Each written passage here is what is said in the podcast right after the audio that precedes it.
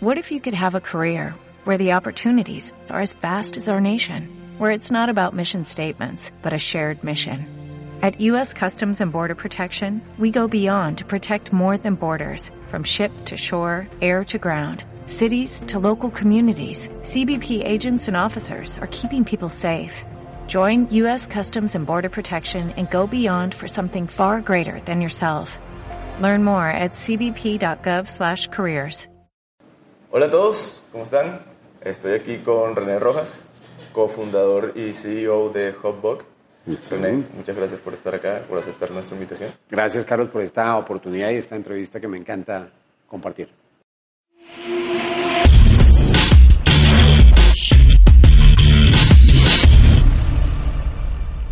Eh, bueno, Hubbug es una, un gran campus de emprendimiento. ¿Hace, cuánto, ¿Hace cuánto empezaron más o menos? Nació hace 10 años con la creación de Bogotec, que fue el primer meetup de, de, de, tecnolo- de emprendedores basados en tecnologías de Latinoamérica. eh, y se materializa en este campus en el año 2010, o sea, es decir, hace 8 años largos ya. Y tienen de todo, coworking, eh, cursos, eventos. Es un modelo que, gracias a Dios, en, en- en muchas otras partes del mundo también viene, viene, viene consolidándose y, y de pronto rompiendo algunos paradigmas en donde uno o es una cosa o es otra y tiene que especializarse. No, aquí, aquí lo que nos especializamos es en acompañar con todos los elementos que requiere un emprendedor para poder partir de una idea de tener unas primeras ventas, tener unas ventas y crecer esas ventas o tener ventas consolidadas de 20, 30 años y tener que renovar su modelo de negocio.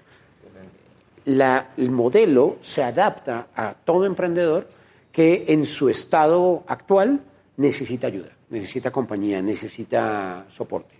No, genial. Está Esa es la, esa es la idea. Eh, pues con esa experiencia y con todo lo que, lo que, se, ha, lo que se ha hecho en el, en el mundo del emprendimiento, eh, ¿cuál crees tú que han sido las, las mayo- las mayores mejoras, todo lo, bueno que se ha generado en la última década, no solo en Colombia, sino también en América Latina? Mira, lo que, ha, lo que ha cambiado sustancialmente y debe cambiar, eh, infortunadamente todavía hay muchas organizaciones que se rehusan a cambiar, es la metodología de acompañar a los emprendedores. A un emprendedor no se le puede acompañar con lo que se le acompaña a una gran corporación.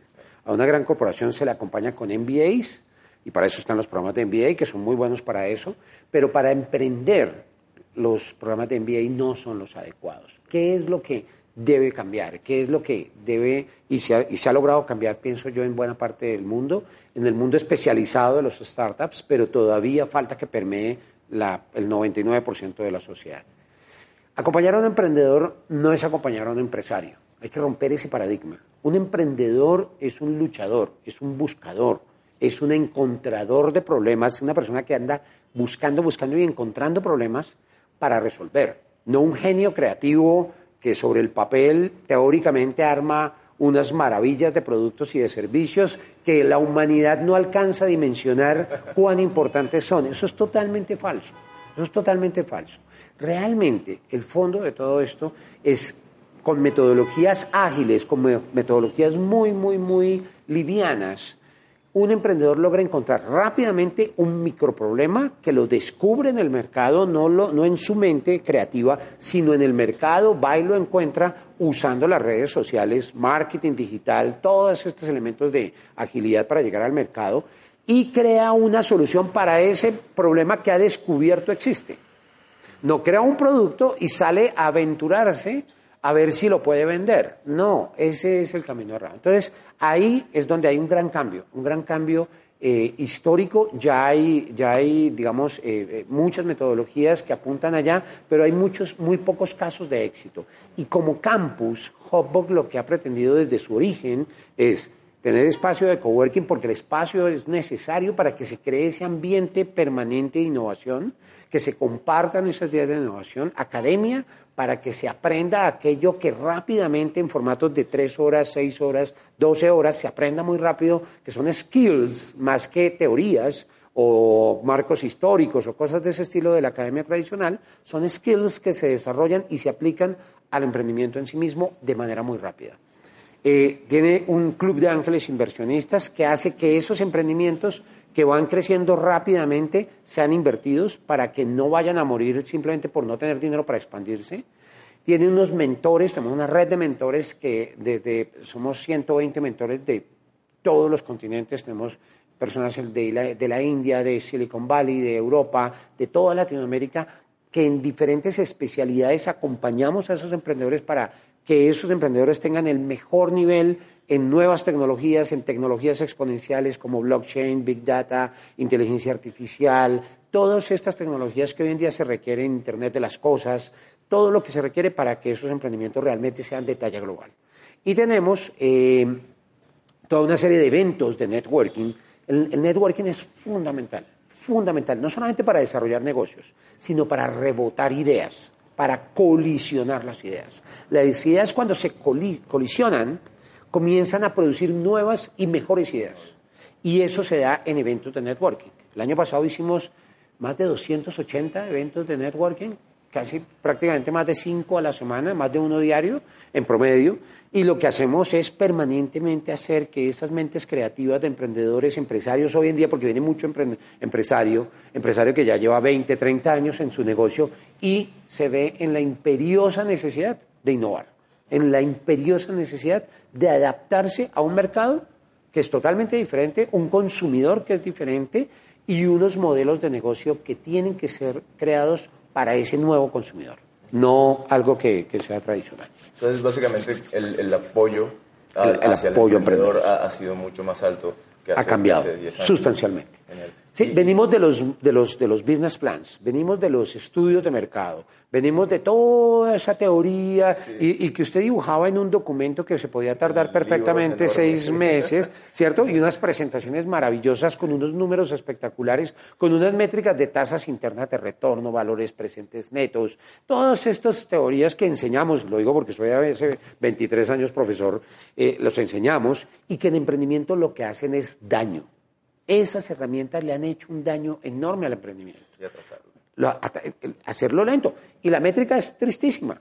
Más del 90% de las empresas que hoy nacen en el mundo desaparecen antes de tres años. Eso es una métrica paupérrima. Es, es, una métrica que demuestra que las metodologías tradicionales son un fracaso.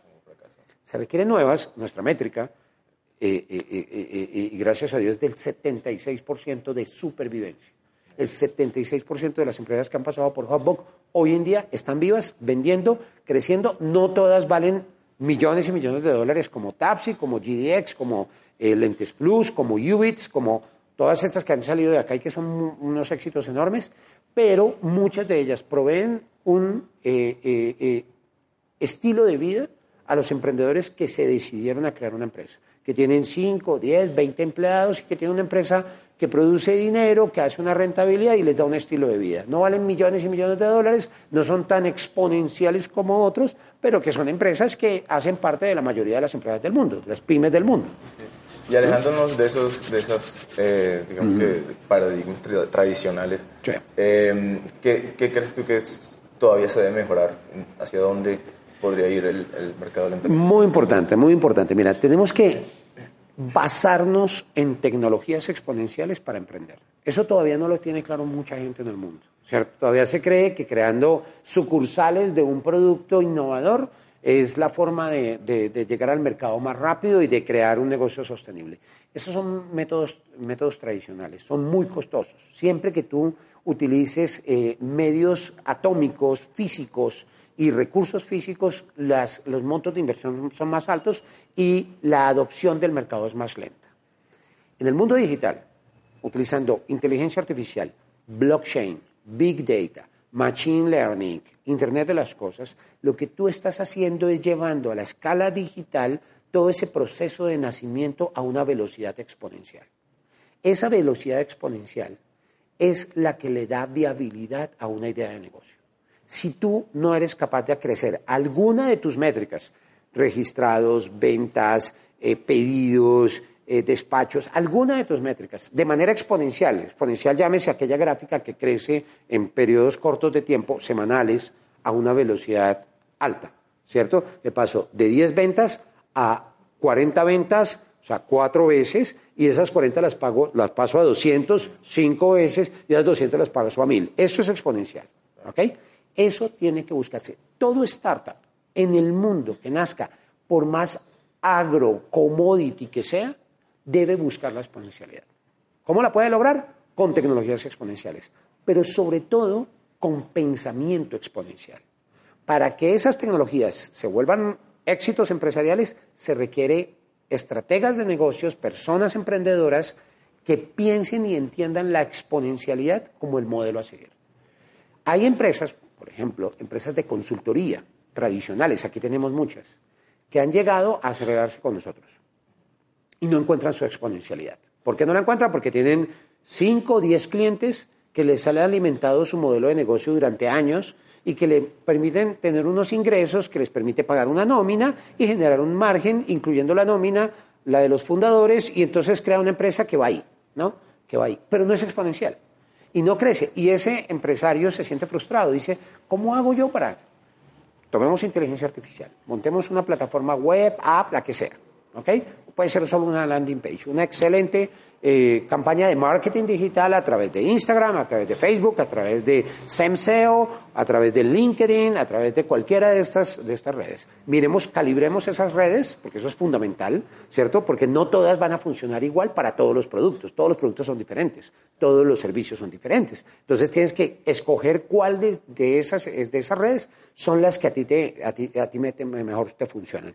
Y por ahí utilizando esas tecnologías exponenciales y con pensamiento exponencial, en donde no vivo de un margen donde cada negocio tiene que darme utilidad, cada negocio tiene que darme utilidad. No, vamos a expandirnos con un microproblema. Vamos a encontrar un microproblema. Y estas compañías de consultoría hoy en día estamos logrando pasar de 8 o 10 clientes a pasar a 40 y ahora me están proyectando 400 clientes a la vuelta de, de, de, seis meses. Y yo digo, wow, eso es exponencial.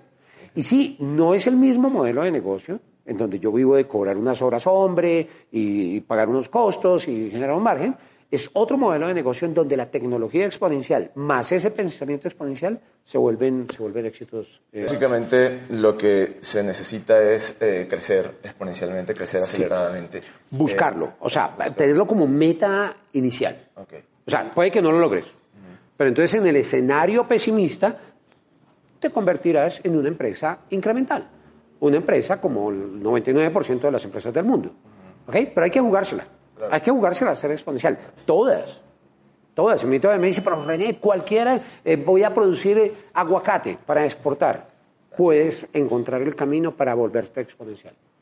Hay que abrir la mente, pensamiento exponencial, entender qué es pensar exponencialmente y, y, embarcarse. Y en ese sentido, o sea, digamos que yo lo veo por, por dos lados en términos de buscar apoyo con respecto a, ese, a ese crecimiento exponencial, por un lado, por el lado público, eh, el, Estado tratando de, de, aportar para que ese, esos crecimientos, esos emprendimientos puedan crecer exponencialmente. Pero, eh, dejándose un lado, eh, ¿qué, papel podría jugar el sector privado? La, empresa, la gran empresa que digamos que ya está constituida, ya tiene grandes, digamos que o ha alcanzado ese crecimiento exponencial o está en, busca de ese crecimiento exponencial, ¿cómo integrar ese sector a el emprendimiento? Mira, esa es el gran, el, gran, la gran tarea, la gran tarea con la cual los, los, los, los CEOs de grandes corporaciones, de grandes empresas deben trabajar. Ahí el mensaje es pensamiento exponencial.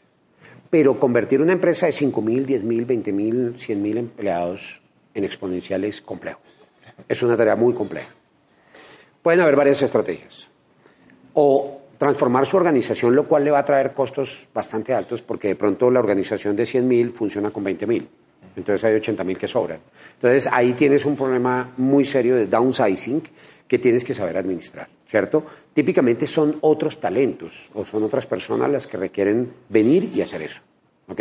No los mismos que hicieron crecer la compañía a 100.000 empleados los equipos de trabajo, las jerarquías tradicionales, ¿cierto?, de los rangos y todo esto, y las organizaciones matriciales, que son como las más avanzadas, en donde no es tan clara la jerarquía, sino hay una distribución de tareas y se responde a un lado y a otro, en, distribuciones eh, regionales, globales, eh, eh, locales, y, se, y se hacen diferentes distribuciones, están un poco más avanzadas, pero no son suficientes. Las organizaciones deben volverse más células y un encadenamiento de células para que interactuando esas células se produzca valor. Pero no por grandes organismos que se vuelven lentos y paquidérmicos para tomar decisiones y para poder actuar frente a un mercado que está cambiando a una velocidad exponencial. Si el mercado está cambiando a una velocidad exponencial, mi organización debe cambiar a, velocidad exponencial. De lo contrario, me voy a quedar. Y los startups, aquellas dos, tres, cinco personas que se obsesionan, que a partir de su pasión, de las pasiones que le afloran de adentro, se casan con un servicio, se casan con un producto, con un problema que resolver, ellos se van a mover mucho más rápido que cualquier organización grande. Esa es la gran ventaja estratégica e histórica que tienen hoy en día los startups. Las grandes corporaciones tienen que aprender de cómo funcionan los startups para crear células que funcionen similar a startups, para que en suma puedan llegar a acercarse a crecer como startups. Ese es un camino. Desde el punto de vista del inversionista, del inversionista de esa gran corporación, eh, podría perfectamente invertir en startups. O sea, mi consejo para los inversionistas es diversifiquen. No compre acciones solamente en bolsa, ni se case con, sino vaya a escenarios como aquí en Hopbo, que tenemos un club de ángeles inversionistas, vaya a esos escenarios, hágase miembro de esto y haga inversiones en startups que son más riesgosas, claro. Son más riesgosas, pero es que estamos en la época en donde hay que arriesgar. La seguridad de un título valor en un mercado internacional está entregando rentabilidades del 2 y 3% anual. Eso no satisface, la, no satisface muchas veces ni la inflación. Se pierde valor con eso. Es momento de arriesgar es momento de tomar mayores riesgos, no del portafolio al 100%, un 10%, un 20% del portafolio, apuéstelo en cosas de futuro y no en las cosas que en el pasado han sido rentables. Y relacionadas con el mismo negocio, Totalmente. en, multinacionales, empresas grandes, apostar al startup que está relacionado con lo que ellos están ofreciendo para eh, mejorar el servicio. Mejorar ese, ese, portafolio. Y en términos de, eh, de mercados, de oportunidades, ¿qué, qué qué mercados existen ahí hoy en día que, pueden generar ideas o en los que los emprendedores pueden aportar algo? Mira, muy buena pregunta. Hoy en día, yo diría las oportunidades, ya cuando llegaron al agro, en el agrotech, ¿cierto? Porque no solamente estamos hablando de fintech, de insurance tech, de una gran cantidad, todo se volvió tech. Hoy en día estamos en la época del agrotech y del Internet de las cosas. Toda industria, todo proceso productivo tiene que estar agilizado hoy en día por la tecnología digital. No hay, la fabricación de autos se ha sofisticado mucho, pero la fabricación de, para poner otro producto, de dulces todavía está a años luz de eso, de comestibles está a años luz, y todos tienen que llegar a parecerse a este tipo de robótica que hoy en día gobierna los procesos productivos. Eso baja los costos de producción, genera una mayor abundancia y hace que se creen nuevos esquemas de trabajo. Ese, empoderamiento del ser humano hoy en día a partir de todas las tareas repetitivas, todo aquello que es rutinario, la tecnología viene a evitármelo. Lo rutinario ha hecho que el cerebro del ser humano no se desarrolle. Llegó la hora de que aquel que esté acostumbrado a hacer todos los días lo mismo se preocupe porque un robot lo va a hacer mejor. ¿Ok?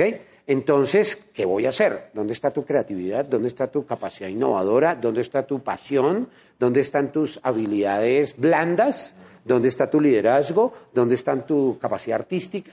¿Tu capacidad creativa? Eso es lo que hoy en día tiene valor, no, no, no, lo, no, no, no lo anterior. Entonces, sí hay, sí hay una oportunidad enorme de eh, crear en todos los sectores, en todos los productos, en todos los servicios, muchas. Si tú, me preguntas en FinTech, en FinTech hay un mundo de oportunidades. Desintermediar a los bancos. Quitar ese banco concebido como el ser humano que me recibe un dinero, me entrega un saldo, me cobra un mundo de plata, no funciona cuando habla de tecnología, eso, eso va a desaparecer no por bancos que sean evolucionados, tristemente, sino por startups que nacen digitales y les están robando a diario su mercado. Eso es lo que está pasando en el mundo, no en Colombia. Las inversiones son de billones y billones de dólares. El año pasado se invirtieron 34 billones de dólares en, investigación fintech. O sea, solo para determinar bancos. Con 34 billones de dólares, ningún banco colombiano ni el sistema financiero colombiano lo podría pagar. Una inversión de este estilo. Y va a venir a quitarle todos sus clientes. O sea, los medios de pago, todos los, avances fintech están quitándole mercado a diario a los bancos. Sí, sí, sí. Pero aquí estamos como muy regulados en ese, aspecto. Entre más regulados, más lento. Sí. Más lenta va a ser la adopción, y entonces más atrás se va a quedar el país. Porque más regulado es más miedo. O sea, el exceso de regulación es un proceso de miedo. El origen está en el miedo. Ah, es que el miedo, porque claro, como desconfiamos, hay una falta de confianza enorme. Ahí tenemos que entrar con blockchain. Blockchain es una plataforma creada arquitectónicamente a partir de, tecnologías digitales para generar confianza en los mercados, para que todos podamos confiar en, todos. El catastro, todo lo que es la propiedad de los bienes raíces, tiene que estar en una, plataforma de blockchain, lo antes posible. Y, y eso viene ya con problema que tenemos en, este país, en Colombia, con el tema del, catastro. Todo. Entonces, entre más, mucha gente me dice, ah, pero, pero ¿por qué René en Bogotá Uber es tan fuerte? ¿Y por qué llegó tan rápido a, Bogotá si nosotros somos un país subdesarrollado? No, no, es que aquí los problemas son más graves. Y de los problemas de movilidad más graves de, de, de, de ciudades en el mundo es Bogotá. El problema de movilidad de Bogotá es gravísimo, ¿cierto? Y el cambio tecnológico es tal que cuando políticamente y financieramente se logra hacer un metro, puede que sea obsoleto para la tecnología que va a tener, vamos a, vamos a estar usando. Hoy en día las patinetas eléctricas se están expandiendo de una, de una forma absurda. Está creciendo exponencialmente el uso de la patineta eléctrica para el transporte público. Y eso no está pasando en Bogotá, en el mundo. Entonces, date cuenta, o sea, cuando tú eres incremental y piensas incremental, piensas en un metro. Perdóname cuando uno piensa exponencial, piensa en patinetas eléctricas, en otros medios de transporte, seguramente en drones autotripulados, eléctricos, que sean taxis. Eso es lo que necesitamos. Drones autotripulados, taxis. Y eléctricos para que no contaminen. Entonces, pues, por ahí va el camino. Vale, excelente. Eh, bueno, en términos del, inversionista, hacemos a mirar el inversionista. ¿Qué, qué digamos, ¿cuáles son esos parámetros que un inversionista analiza para validar, Perdón. para validar la viabilidad de un proyecto? Muy importante. Son esos más, los más importantes. Hoy en día, o sea, migramos de las metodologías tradicionales. ¿Cuáles son las tradicionales? La tasa interna de retorno, el periodo medio, de recuperación de la inversión, el valor presente neto, ¿cierto? A todos nos enseñaron eso, ¿cierto? Yo di clases de eso, ¿cierto? Eso no tiene nada que ver con valorar lo que es un buen emprendimiento hoy. Y eso para los técnicos es duro, ¿cierto? ¿Qué sucede acá? ¿Dónde está el éxito de un emprendimiento? En la alineación del producto o servicio con la pasión de uno o varios seres humanos que se comprometen de manera decidida con cambiar el mundo, con impactar a millones de personas de manera positiva.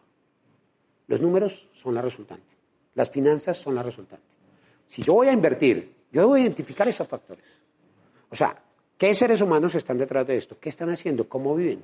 ¿Son casados? ¿Son solteros? ¿Tienen familia? ¿Cómo es su medio? ¿Por qué está en esto? Ah, que está en esto para hacer dinero. Nunca invierta en alguien que solo piense en hacer dinero con un emprendimiento. Nunca. Porque la probabilidad de fracaso es más alta. Cuando tú encuentras personas que con toda la pasión, la alineación de su pasión con el producto o servicio que están creando, que son capaces de agruparse, de armar un equipo emprendedor, ¿cierto? Sumar talentos y poner esa meta muy ambiciosa en, la visión, a esas personas hay que invertirlos.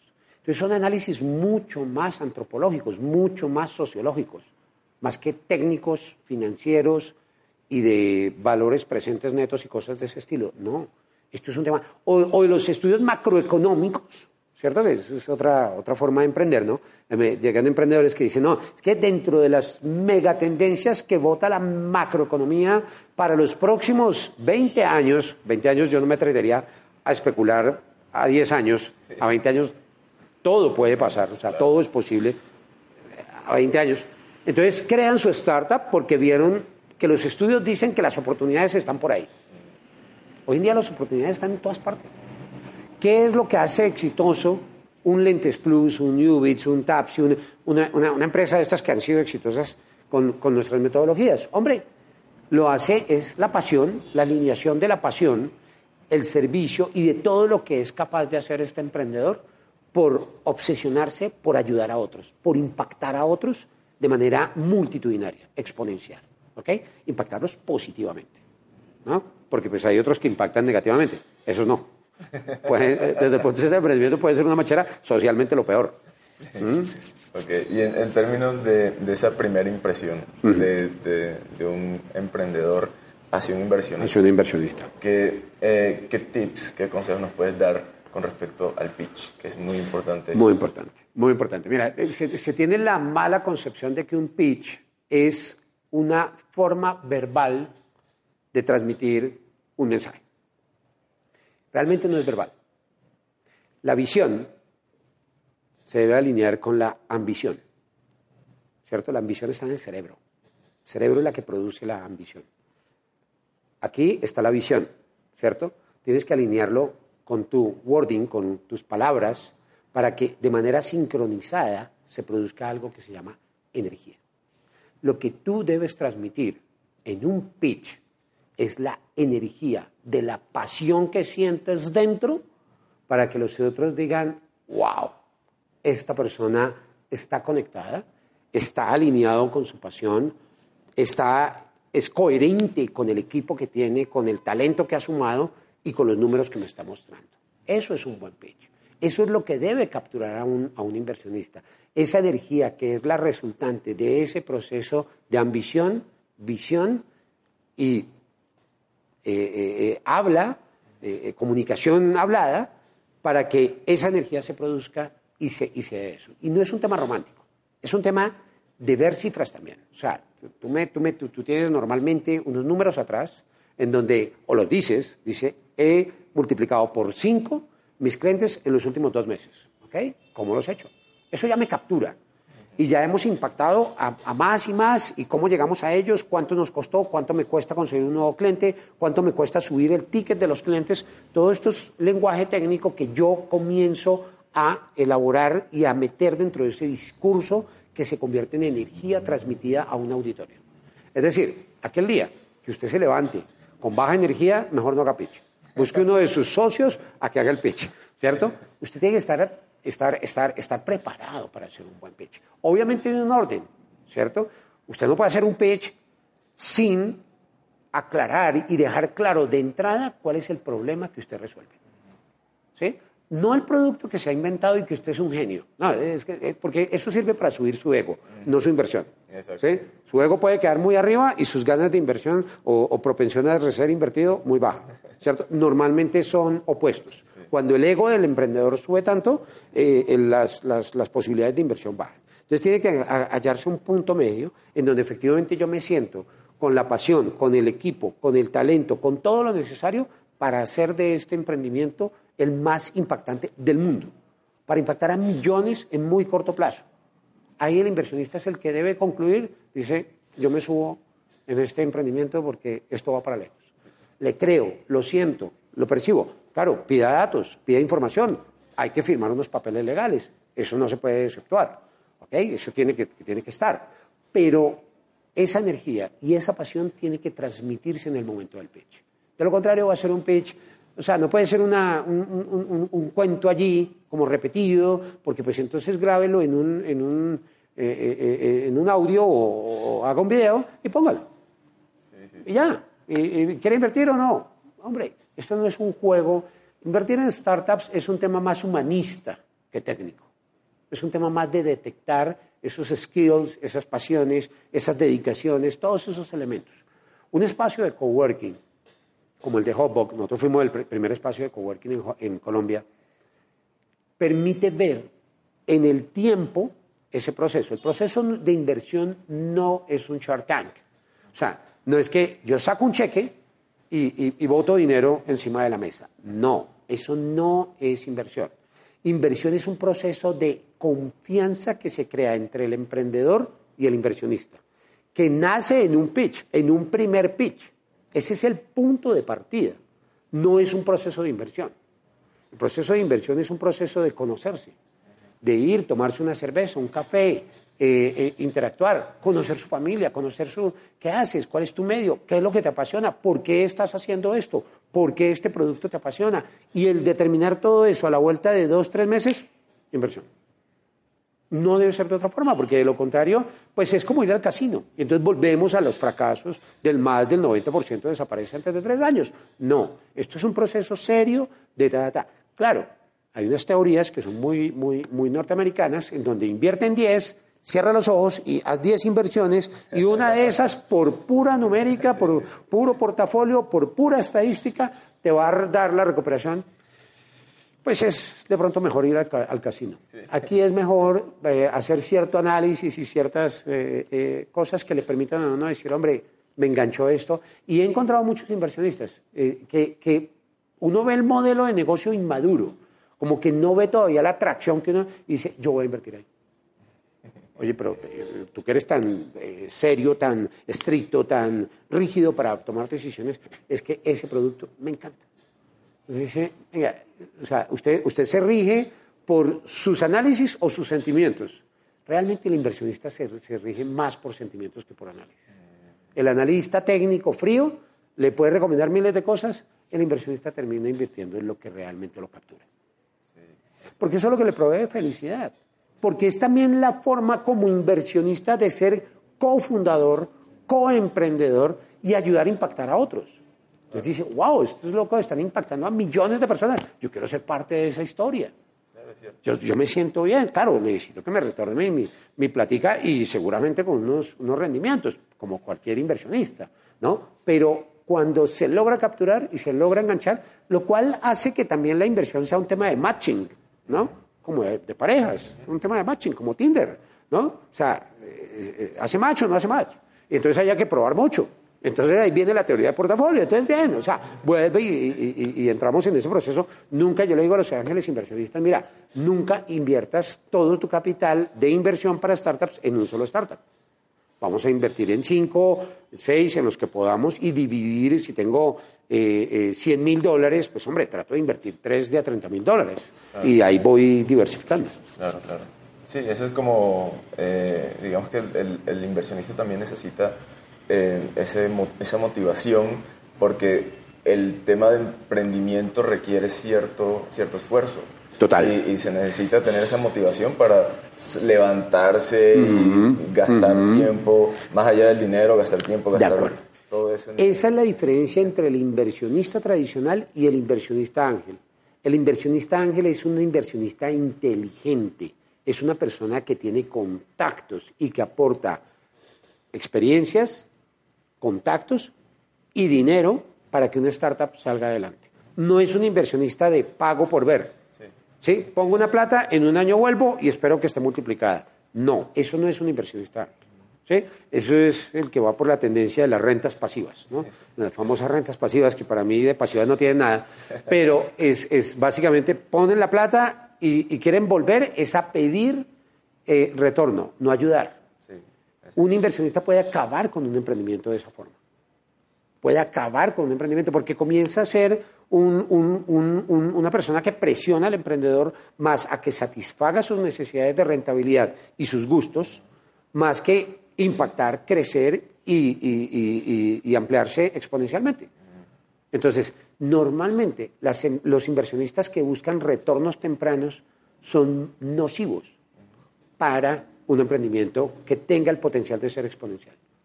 ¿Cierto? Ni Uber, ni Rappi, ni Airbnb, ni Newbank, ni ninguno de estos unicornios dan utilidades en el corto plazo. Ninguno, no tienen por qué darlo. ¿Cierto? Porque si dan utilidades y dividendos, a lo cual la tradición está acostumbrada, es porque están dejando de crecer. Están dejando de gastar el dinero en crecimiento para entregárselo a unos accionistas que lo que hacen es entonces frenar el crecimiento de esa startup y de pronto matar su exponencialidad. Exacto. Bueno, René, muchas gracias eh, por compartir con nosotros todo esto. con muchísimo gusto. Muy, muy bueno. Me encanta. Eh, bueno, Me encanta, síganos. muchísimas gracias. Espero les haya gustado y nos vemos la próxima.